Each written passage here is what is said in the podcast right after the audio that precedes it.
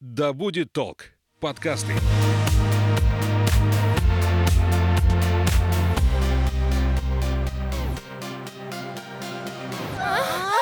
Привет, меня зовут Соня Стрекоза, и это подкаст «Поперек горла». Выпуск у нас сегодня необычный, его мы записываем на лектории Омского дома культуры в Меге при живых слушателях. А говорить мы будем о сексуальной революции в России вместе с сексологом Сергеем Тимофеевым. Сергей, здравствуйте. Привет, Сонь. Я все думал, работает у меня микрофон или нет. Здорово. Уже приятная новость. У вас, как у профессионала, наверное, в первую очередь стоит спросить, когда вообще появилась работа у сексологов? Были ли клиенты? Наверное, удивлю наш город из э, тех, кто сейчас находится в этой студии. А, дело в том, что э, сексология, в отличие от того, что секса у нас не было, а сексология в России появилась тогда же, когда появилась и в Америке, в 60-х годах 20 века. А, я пришел в сексологию когда а, в Омске существовало самое большое отделение со- сексологии в Советском Союзе. А, Те, кто получал водительские удостоверения, знают здание наркодиспансера на а, Бульварной, пятиэтажка такая. Ну вот это пятиэтажное здание полностью было отделением сексологии. Такого не было нигде в Советском Союзе, только в Омске. Так что мы еще и третья столица сексологии здесь. Вот. Поэтому клиентов, когда я пришел в сексологию, а я пришел в 89 году, вот, а, у нас коридоры были полны очередями. Та- Так что и секс был, и проблемы были. Ну и, собственно, сейчас, наверное, но я бы назвал то время золотым веком сексологии. Но, Сергей, тем не менее, сейчас мы до сих пор слышим фразу о том, что вот в СССР секса не было. Это все-таки миф какой-то и заблуждение, получается. А, Нет, а, знаете, это как в сте- в стишке детском. Попа есть, а слова нет. Секс был, не было рекламы секса.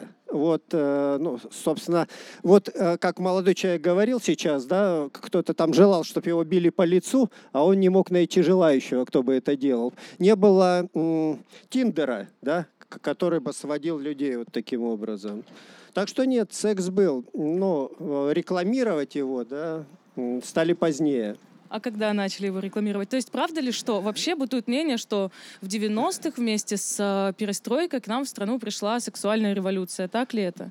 Опять не так. Опять мифы. Опять миф. Да, сексуальная революция пришла не к нам, а в мир с появлением контрацептивов в первую очередь. Вот, когда появилась э, возможность регулировать э, рождаемость, и женщины, ну, тут американцам надо отдать должное, э, появились первые исследования вообще о женской сексуальности, а сексологию стали двигать женщины. Ну, вот, когда поняли, что им разрешено заниматься сексом, и можно от этого получать еще и удовольствие. Вот это осознание, контрацепция женская и женское самосознание привели к тому, что во всем мире пошла сексуальная революция. Только в Америке она пошла в 60-е годы, ну и в Европе, а у нас она сдвинулась на 90-е. И, наверное, опять я буду просить вас э, развеять какой-то миф. Ну, например, я 1997 года рождения. И Ага. понятно, что знать, как там было на самом деле, я не могу. Но для меня 90-е, секс 90-е, все это как-то неразрывно связано с темой маскулинности, с какими-то гендерными стереотипами, да, когда девушек склоняли, например, к добрачному сексу, а потом вешали на них э, клеймо проститутка условно, а мужчины все равно там хотели в жены себе взять какую-нибудь чистую невинную девушку. Насколько вот эти мои представления, они реальны? Мне кажется, раньше, потому что было так. А, Ну, наверное, в каких-то слоях возможно было и так, но если мы говорим о мускулинности 90-х, на- э, мне-то к тому времени было уже 30, ну вот, а, когда вы родились. Вот, э, и там было немножко по-другому. Там появились э, образ мускулинности – это э, бандит, и образ успешной девушки – это проститутка как раз. И вот у меня тогда возникло ощущение, что институты как таковые, ну там люди, где повышают высшее образование, да, они, ну вот сейчас через пару-тройку лет вымрут за ненадобностью, потому что в институты народ не шел, а шли, ну, в коммерсанты, в бандиты, ну вот, да, и в проститутки. И вся культура была посвящена этому, ну, вот шансон тех времен, да, это как раз вот об этом. А то представление, что женщина в СССР — это просто агрегат для производства детей. Когда начали заботиться о каком-то удовольствии женщин в постели? Потому что, мне кажется, даже сейчас многие парни не задумываются о том, получила девушка оргазм, не получила. Ну, такое ощущение, что тогда, когда женщин использовали как инкубатор, этого вообще не было, наверное. Угу. А, смотрите, мне кажется, здесь другой принцип играет. Вот э, Э, есть голова у человека или нет. Знаете, я в Омске работаю больше 30 лет сексологом, и иногда ко мне, ну, в те годы, в 90-е, приходили девчонки 17-летние и говорили, слушайте, ну, вот э, у моего партнера, да, тут проблемы у нас с ним возникли, и я хотела бы ему помочь. Я просто рассказываю реальную историю, да, когда я восхищался вот этой совсем молоденькой девушкой, ну, которая вот уже тогда задавала совершенно зрелые вопросы, ну, и искала пути их решения. И, и сейчас порой приходят люди, ну, с приличным вполне себе образованием, да, для которых секс, ну, это вот скорее какая-то, ну, повод для страхов, да, повод для каких-то мифов, э, повод от того, от того, чего надо бежать, да, и вот меня восхищает э, мы ведь не только вот заговорили, да, передача про это. Мы в Омске выпускали очень много передач, в том числе и на телевидении, и много писали об этом. Но почему-то кто-то все это получал, принимал, да, а, а да, мимо, мимо кого-то это проходило вот просто как будто вот этого и не было. А в Омске какие были у нас передачи? А, ну, были авторские передачи, меня очень часто приглашали на телевидение, да, и мы э, эти передачи организовывали. И потом проходит год-два, да, и, и сейчас приходят ребята и говорят, а я впервые слышу, что есть такая специальность сексолог, да, или там врач-сексолог. Вот, э, это, наверное, для меня очевидное и невероятное до сих пор. А вообще помните же, когда в конце 90-х на экраны федерального телеканала вышла программа про это с Еленой Хангой? Какая была реакция у общественности? Ну, понятно, что порно там уже существовало, про секс уже говорили, но, наверное, просветительская масштабная программа была первая, и причем темы такие щекотливые там поднимались, типа некрофилия, там педофилия, вот прям девиации обсуждались на телевидении. А, вот смотрите, э, то, что сделала Елена Ханга, да, это, ну, вообще это проект Парфенова давайте назовем да, он, так. он ее пригласил э, как да, ведущую. уже просто вот она была лицом. А, Второе, к тому времени были, ну, например, на ленинградском телевидении «Адамово яблоко». Я не помню, в котором году, но вели э, Лев Моисеевич Чеглов. Э, был такой монстр сексологии. Э, ну и публичный человек, он снимался во многих фильмах. Кстати, о криминале 90-х он там обычно играл мафиози таких.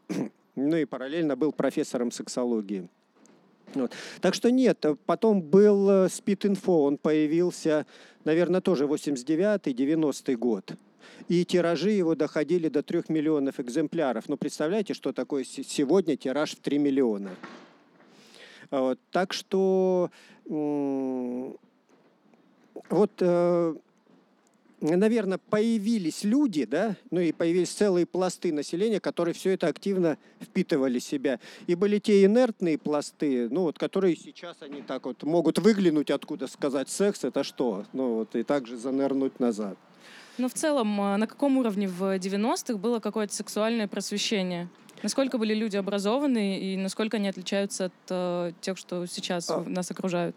Смотрите, в 90-е я занялся как раз, ну, это был способ выживания чтением лекций по сексологии.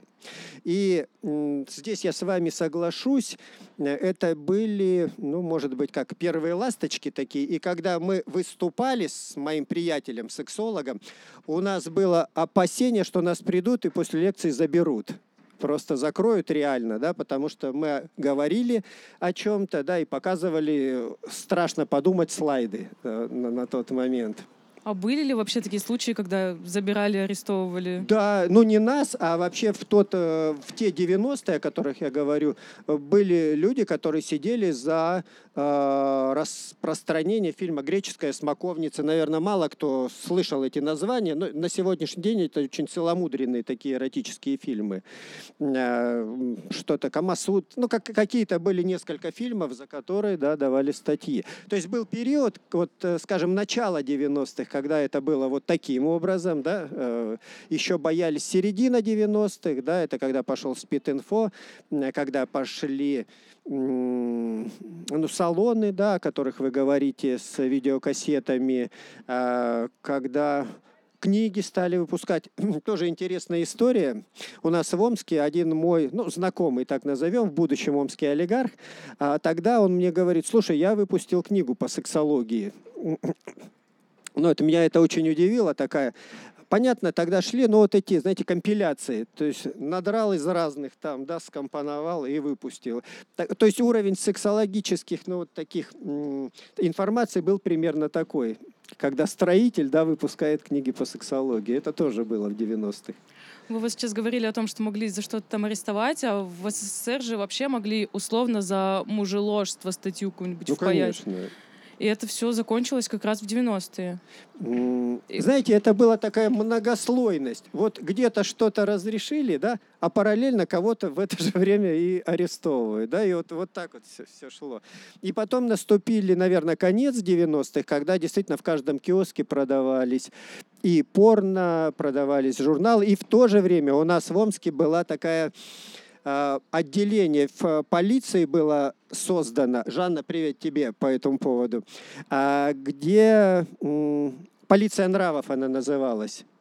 И вот по этим киоскам забирались кассеты, да, и потом по этому поводу, ну, возбуждались уголовные дела. Это славился Омск только, опять же, да, как столица когда-то сексологии, так и ну, вот, борьбы с э, порнографией. Вот как раз по поводу того, что порнографию можно было легко купить, условно, в ларьке. А кто покупал? Кто был целевой аудиторией? Взрослые какие-то более люди или, наоборот, может быть, дети, подростки? А, мне трудно сказать, я не социолог, да, вот, э, поскольку все это передавалось на вокзалах, э, ну, чаще всего, да, я покуп, понимаю, что это покупали те, кто проездом куда-то передвигался, да, поэтому и на село все это поступало, и в город. И я, знаете, сейчас ко мне приходят 30-летние девушки, и они примерно так мне говорят. «А, впервые я с порнографией познакомилась, когда э, нашла там, достала порно своих родителей, которые, ну, кассеты, которые у них там были. Э, и ну, вот, вот тогда я с этими познакомилась. Соответственно, читали, взро... вернее, смотрели взрослые, любопытствовали дети. Вот, наверное, вместе... А вы не находили у своих родителей Нет, такие кассеты? я никогда не видела ни кассет, ни журналов. Может быть, хорошо прятали? Ну... Вообще, наверное, вместе со знанием э, всегда приходит какая-то и внутренняя осознанность, э, о каких-то таких вещах, наверное, начинали тоже люди задумываться, как э, венерические заболевания, нежелательная беременность. Вот э, на каком уровне эти сферы были? То есть, насколько я знаю, был какой-то расцвет, вспышка ВИЧ-заболеваний, э, детские аборты.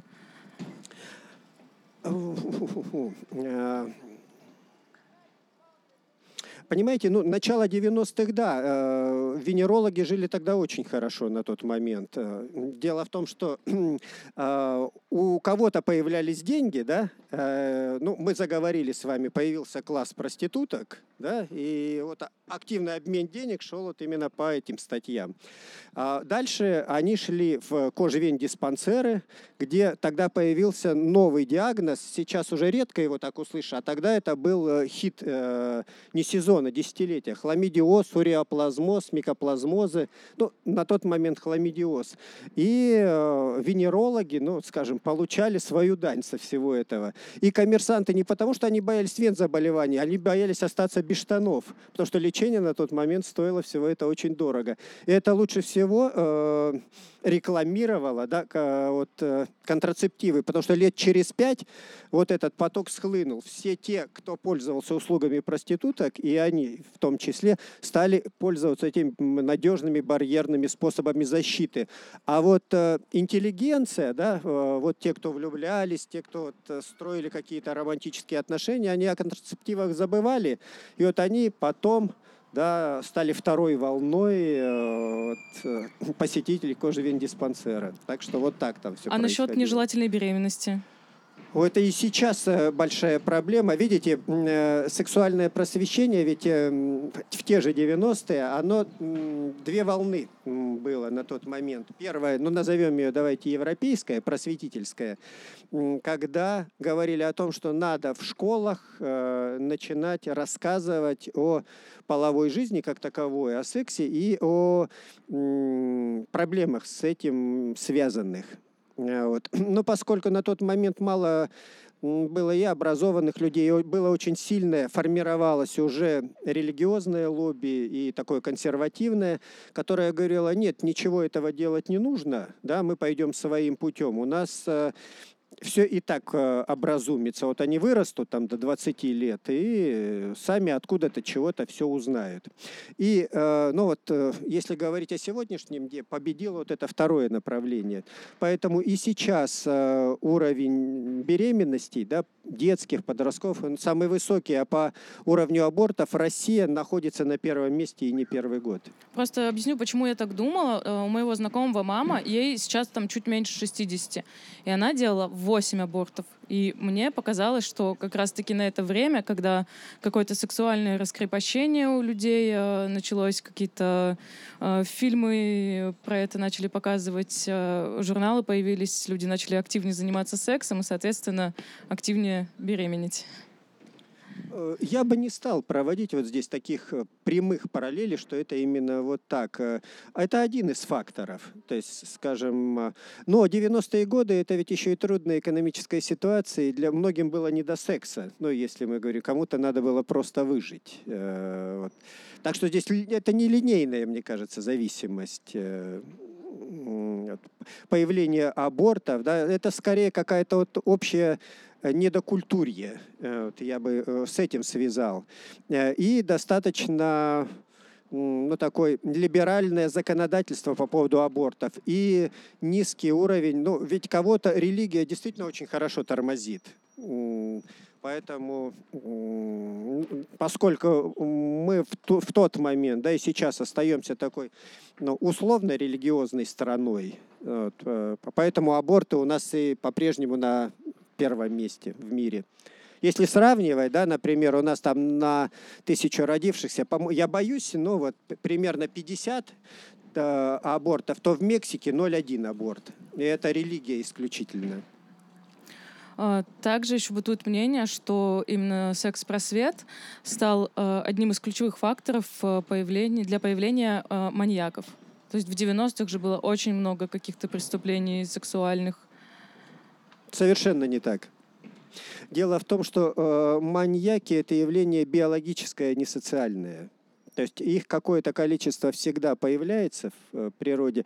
Э, ну, практически всегда это психические нарушения – а, а вот то, что гласность, да, как таковая появилась э, и стало больше об этом говориться, ну вот это единственный, наверное, а, фактор, который, ну вот создал вот эту иллюзию того, что этого стало больше. Нет. Но все равно э, сейчас, наверное, Сейчас, наверное, не так сильно тема секса табуирована, даже как в 90-е но как будто пропадает к сексу интерес, потому что даже по статистике у многих современных мужчин там половая жизнь к 40 годам сходит на нет. А женщины при этом, наоборот, только к 40 э, готовы заводить детей условно. Или я ошибаюсь тоже а, опять? Ну, вы мне сейчас задали три или четыре вопроса. Я вот так вот пытался их сосчитать, да, и э, вот, поэтому начнем, наверное, давайте с самого э, первого, да. Почему Э, мужчины стали реже заниматься сексом. Как будто Это первый, пропал интерес, услышал, да. Вопрос. А второй, э, насколько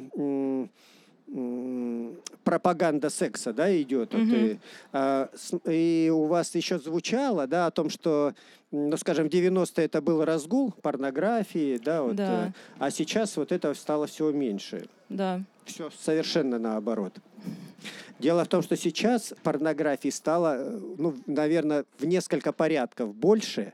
Да? Просто она стала настолько доступной, что одним кликом в сети, да, вы можете выйти на ну, десятки порно-сайтов. И, а тогда все это ограничивалось только какими-то кассетами, которые надо было пойти, докупить, да, там их как-то гоняли, еще до эту кассету спрятать.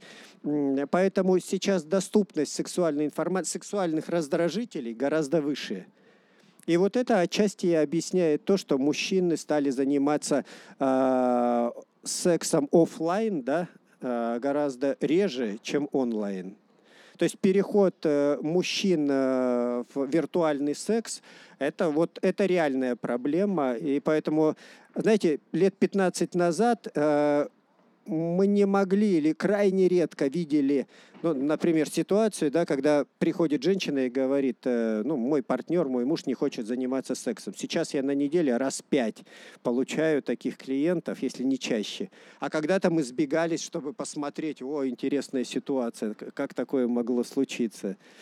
Вот. Одна из причин, ну, я думаю, здесь э, она не единственная, но одна из таких серьезных – это доступность э, ну, вот информации о сексе, да, э, сексуальных потоков. Об этом даже порнорежиссеры страдают, ругаются, да, потому что порно вышло из профессионального русла, да, и она стала хоум-видео.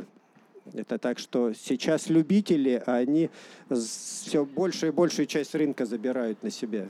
А женщинам, мне кажется, наоборот. Чем старше сейчас становится, тем э, тем э, больше нравится секс. Там, не знаю, просто... Это связано с биологией. Женщины, вы просто от природы гораздо сильнее нас, мужчин.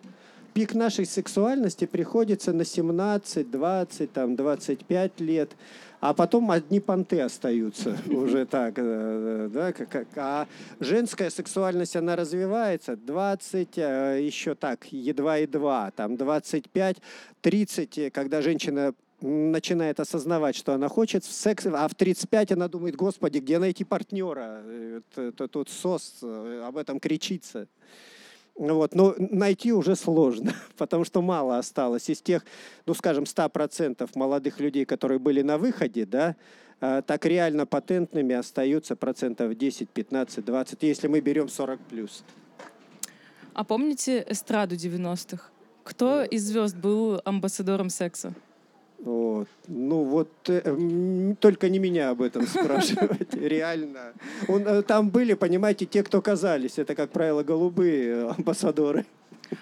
А как, кстати, к э, геям относились, к меньшинствам? А, в, ну, в России всегда традиционно к ним относились плохо, с предубеждением и на уровне э, бытового, да, э, до 90-х, да, если мы говорим, от ним относились плохо с государственной точки зрения, да, да. с государственных позиций, а в, после ну, отмены вот этих самых законов и, и э, главное, э, когда в МКБ-10 была внесена ну, поправка да, о том, что гомосексуализм не является заболеванием. А вот. Но на уровне бытовом, конечно, каминг-ауты делают очень немногие. И до сих пор. Ну, я думаю, дальше будет еще круче. А в целом вообще как-то, как за эти десятилетия изменились подходы вот даже в вашей профессии к какому-то сексуальному просвещению? Изменились Но, ли они вообще? Смотрите, сексологи, мы же врачи, мы лечим, да? Э, вот. И чем отличалась, э, ну, скажем, европейская, американская сексология от нашей традиционной? Это принципиальные были два, два крыла. Мы занимались медицинской сексологией. Э, другое дело, что, может быть, мы не достигли каких-то в этом смысле успехов, потому что Виагра-то пришла э, с Запада да, к нам. Э, вот, вот она совершила еще один ну, такой шажок э, в революции сексуальной.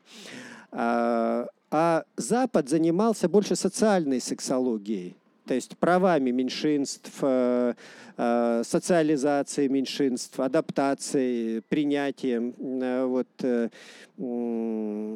Поэтому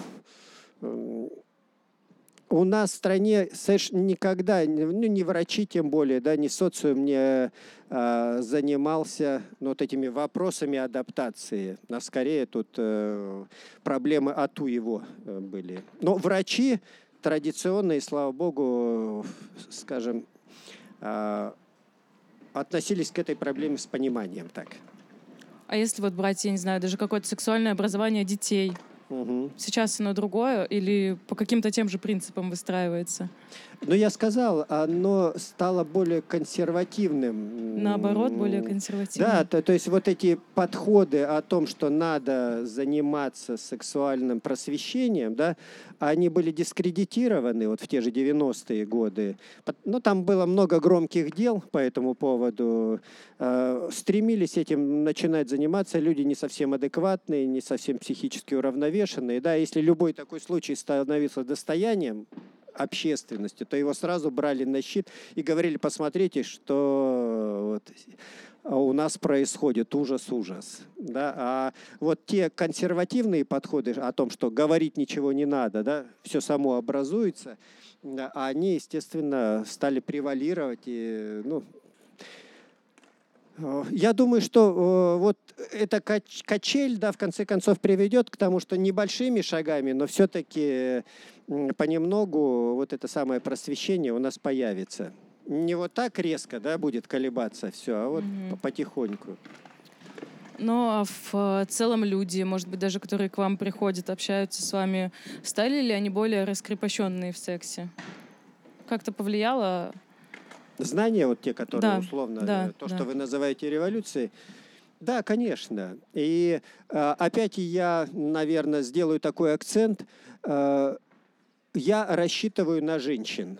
То есть вот э, на женский ум, на женскую логику, на женский характер, да, о том, что женщины постепенно вот эти вещи вот как-то у себя в голове осмыслят, примут, примут и ну, начнут воспитывать своих мужчин, которые останутся.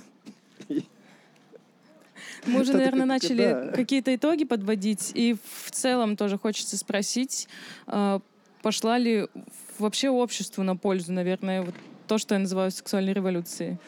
Смотрите, всякая революция заканчивается контрреволюцией, да? Ну, А, Откатом, да. да. это обязательно. И, и такая же революция, ну не такая же, да, она была на рубеже 20 века. Вот так, э, революция в нашей стране привела ну, к сексуальной революции и в России, и, а потом да, пошла реакция, и все до ситуации, когда секса нет. Да? Вот, э, э, вот. Сейчас тоже, я думаю, эта реакция уже идет. Уже откат какой-то есть. Даже Конечно, условно да. запрещают э, радугу на небе детям показывать. А, ну, вот это, это такие перегибы, да. а, а, вот, но э, ведь даже условно я не мог бы как сексолог давать рекламу, потому что в названии моей специальности врачебной есть слово секс. И я помню, ну, несколько лет назад, когда я еще давал рекламу, да, я приходил и говорю, вот, ну, при услуги сексолога, да, то там давайте. Они говорят, нет, слушайте, э, я говорю, так вот врачебная специальность, она называется сексолог, да. Они говорят, нет, вот есть у вас тут слово секс, да, вот э, корень, поэтому мы не будем это делать. Так что даже до такого все сейчас дошло. Ну, по сути, вы вот сейчас пришли сюда и рекламируетесь. Какие-то остались возможности все-таки А, продвижения. Ну, в, в соцсетях, да, вот и на... Кстати, Омск сексолог. э, Подписывайтесь это, в да, Инстаграме. подписывайтесь. Это э, мой Инстаграм, и меня очень легко найти именно по этому хэштегу. Омск сексолог или сексолог Омск. Сергей, Ага. спасибо вам большое за беседу и вообще за смелость выступить не у нас в студии, а на какую-то небольшую аудиторию. Спасибо, Соня, я очень рад Спасибо. нашей встрече. Я напомню, что у нас был э, в гостях у моего подкаста сексолог Сергей Тимофеев, но вы не забывайте подписываться, ставить нам оценки. Услышимся!